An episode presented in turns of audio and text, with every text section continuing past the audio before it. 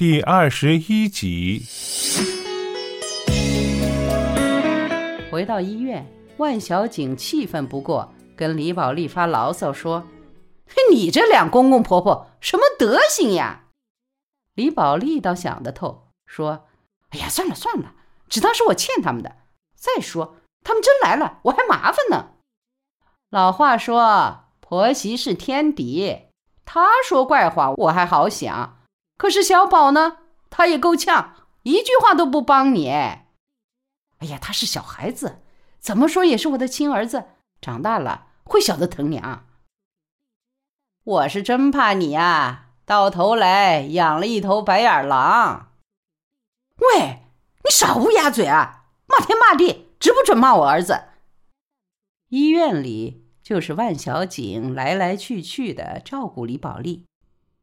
李宝莉的主治医生为李宝莉的腿会诊了几次，觉得如果想要她早点愈合，最好是植皮。医生们便跟李宝莉商量。李宝莉一时没有弄清什么叫植皮。医生说：“就是从大腿上挖一块肉下来，补在小腿这个洞里。”李宝莉和一旁的万小景都听得心惊胆战。医生说：“如果植皮，以你这样的身体，一星期就可出院，半个月估计就好的差不多了。”李宝莉的母亲闻讯赶紧到医院来。李宝莉的母亲说：“哎呦，本来身上只有一个窟窿，这一挖啊还变成了两个窟窿。我看还是磨制皮嘞，慢慢的治，总归是要好的。你公婆那边要有事啊，我去帮忙，钱我们来帮你凑，你不能伤上加伤啊。”万小景也说：“是呀，把大腿的肉挖掉了，那里又是一个洞。”是不是还得找屁股上的肉来补啊？你莫搞得满身东一个窟窿西一个窟窿啊！李宝莉说：“呸！就你说话毒！医生说了，大腿上的肉是健康肉，一下子就长好了。”任旁边的人怎么劝说，李宝莉还是咬咬牙，决定制皮。李宝莉想法很简单：一是要赶紧出院，不能再往医院塞钱。二是要赶紧好起来，以便出门挣钱养家。万小景说：“哎呀，你公公婆婆有退休金，叫他们先养一下自己和小宝，又有什么不行啊？你这儿啊，我养你几个月也是养得起的。”李宝莉说：“哎呦，你养我啊？你在我面前叫穷都叫成那样，还能养我？”万小景笑说：“哎，你也好养。”顶多我这个月不去美容院，养你的钱就绰绰有余啦。动手术的头一天，李宝莉的母亲替李宝莉回了一趟家，说是取几件衣服，实际上是按李宝莉的意思，把她柜子里的首饰盒拿了出来。所谓首饰，不过是一个金戒指和一条金项链，这都是当年结婚时马学武给她买的。李宝莉把这两样东西交给万小景，说：“替我卖掉，拿它当手术费。”万小景说：“一点纪念都不留啊！”李宝莉说：“哎呀，不消留了，没得意思。”万小景说：“哎呀，你心肠太硬了。”李宝莉叹了口气说：“这世上比我心肠硬的人多的是，只是他们做的样子不同。”万小景没有听懂李宝莉的意思。李宝莉想：“这是我一个人的事，我自己一个人懂得就行。”这天夜里，李宝莉做了个梦，梦里马学武冷眼横眉、满面怒容的望着她，一句话也不说。李宝莉印象中，马学武的脸从来也没有出现过这种表情，这个样子。令他感到陌生，也令他感到厌恶。李宝莉百感交集，说：“马学武，我欠你的人情，我会一笔一笔的还给你，我要还的干干净净。可是你欠我的呢？你又怎么还给我啊？”早上醒来时，李宝莉的枕巾都是湿的。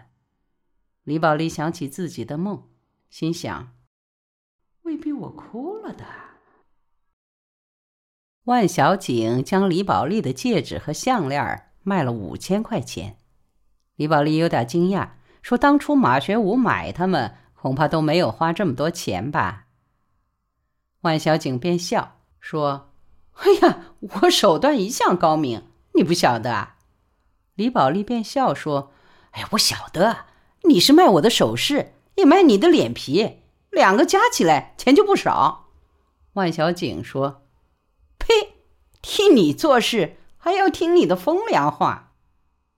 其实万小景是将这事儿说给健健听了，结果健健把他们买了下来。渐渐出手的是一万块钱，万小景怕露馅儿，只敢跟李宝莉说了五千，余下的钱都去填了先前医药费的窟窿。这些李宝莉都不晓得。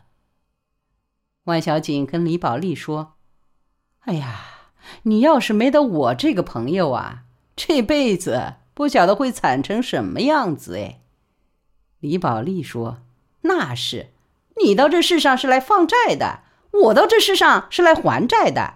我先把欠人家的还清了再说。你这一笔啊，我要留到下辈子再还。”万小景便笑说：“下辈子啊，我要当你的木马，一生下来就开始整你。”李宝莉也笑说：“ 哈哈，那好，那好啊！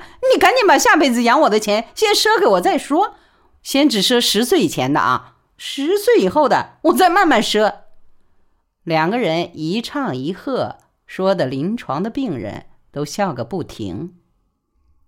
李宝莉的病房住着十二个人，断腿的、烂背的、破头的、割胃的、取胆的，老少都有。